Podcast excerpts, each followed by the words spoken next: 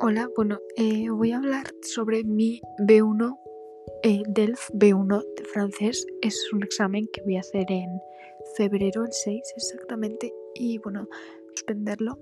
O sea, sí, voy a suspenderlo.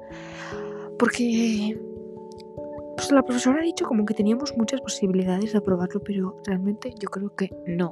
O sea, eso no es así.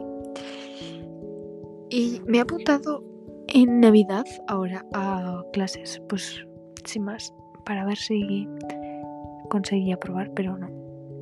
O sea, que no estoy haciendo los deberes.